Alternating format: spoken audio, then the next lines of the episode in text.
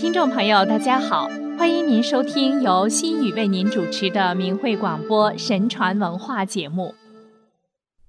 中国的古人非常注重家教家风，注重对子女的德性培养，以传统文化中的仁义礼智信、向道向善等理念正面引导，重德修身成为各家家训的核心内容。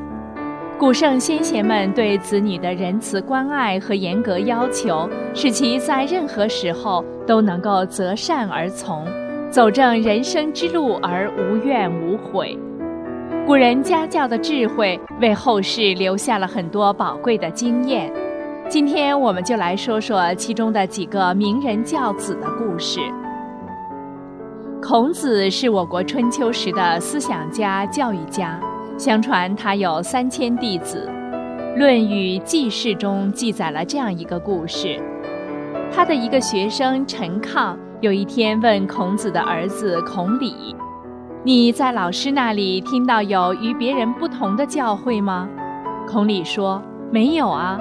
有一次我父亲独自站在庭院中，我快步走过，父亲问我学诗没有？我说没有。父亲说。”不学诗，无以言。我马上就去学诗。又有一次遇到父亲一个人在那里，我快步走过，父亲又问我有没有学礼。我说没有。父亲说不学礼，无以立。我马上又去学礼。我只听到这两件事。陈康下来高兴地说：“我问了一个问题，却得到三个收获。”知道了学诗的道理和学礼记的道理，还知道了君子对待自己的儿子与别人的孩子是一样的。的确，诗和礼都是孔子教育学生的重要内容。孔子说：“诗言志，歌咏言。”认为用诗歌的形式对学生进行具体形象的教育，往往比说教有效的多。相传《诗经》三百零五篇都是他亲自删定的，内容多和修身、知命、追随道义有关。孔子认为，人的道德修养就应从这里开始，可以提高人的观察力，而通过读诗也能够学到许多历史、自然、社会知识。孔子说：“兴于诗，立于礼。”成于乐，他所说的礼，就是社会的道德礼仪行为规范。从学礼开始，教育学生树立自己的德性；从实践中逐渐培养出学生的自觉的道德主体意识，进而成为日后通达天道、经世济民的基础。孔子教育儿子学诗学礼。和对其他学生的要求是一样的，并没有因为孔鲤是自己的儿子就放松对他的要求。后代的读书人把孔子教子的方法称作“诗礼传家”。颜之推是南北朝时的思想家、教育家，出身士族，深受儒家明教礼法影响，又敬信神佛。笃信因果，颜氏家训是他对自己一生有关立身处世为学经验的总结，被后人誉为家教规范，影响很大。全书有二十篇，各篇内容涉及的范围相当广泛，主要强调道德修养，以诚意、正心、修身、齐家。治国平天下的传统儒家思想教育子弟，提倡伦理纲常以及佛家因果报应的思想等，是一部有着丰富文化内涵的作品。他认为，教育后代要确立远大的志向理想，像尧舜那样实践仁义道德的准则，经得起任何磨难，注重气节的培养。他说：“有至上者，逐能磨砺，以就夙业。”颜之推认为，学习目的主要是为了开启心扉、完善德性、行道立事。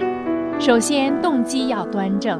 学习内容提倡读圣贤之书，实践道义。在学习的方法方面，提出了专心、勤学、切磋、踏实的主张。他非常重视对子女进行早期教育，而且越早越好，不要失去机会。颜之推的几个孩子三岁开始读书，并背诵经典。当孩子们问道：“我们知道了要读书。”但为什么要这样早呢？颜之推告诉孩子，接触圣贤之书越早越好啊。小时记忆力好，背会的书往往终生不忘。颜之推还教育子女一生都要学习，勤勉惜时，并说：读书明理，在任何时候，尤其在紧要关头。或每到有大事时，就知道怎么去做。他的几个孩子后来在经史方面都很有成就，都是重节操、做事有责任感人。说完颜氏家训，再来讲讲包拯刻碑立家训的故事。北宋的包拯为官清正廉明，被誉为包青天。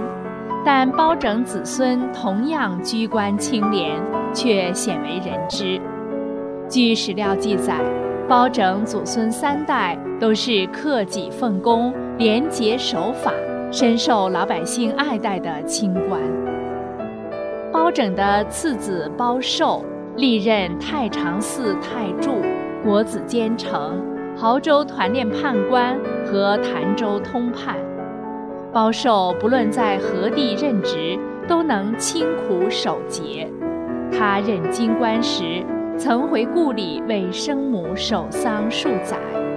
家虽贫，却不打扰乡里。包寿死后，香囊之内除了书籍著述外，别无他物。包拯之孙包永年，曾任咸平县主簿、重阳县令。他廉洁自守，死后了无遗绪，连丧事都是亲朋出资办理的。包拯子孙为何能做到居官清廉？有两个重要原因：一是包拯以身示范的表率作用，影响了后辈子孙；二是包拯留下一则宝贵家训。包拯在家训中给后世子孙立了一条严格的家规：后世子孙仕宦，有犯赃滥者，不得放归本家；亡没之后，不得葬于大营之中。不从武志，非吾子孙。包拯还请工匠把这则家训刻在石碑上，竖立在堂屋东壁。用来晓谕后代子孙。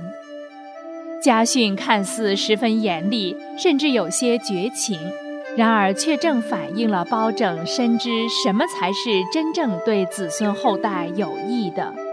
这不是很值得现代为人父母者认真借鉴的吗？好了，各位听众朋友，今天的节目就先进行到这里。我们下期节目将继续跟您探讨古人的教子理念，感谢您的收听，再会。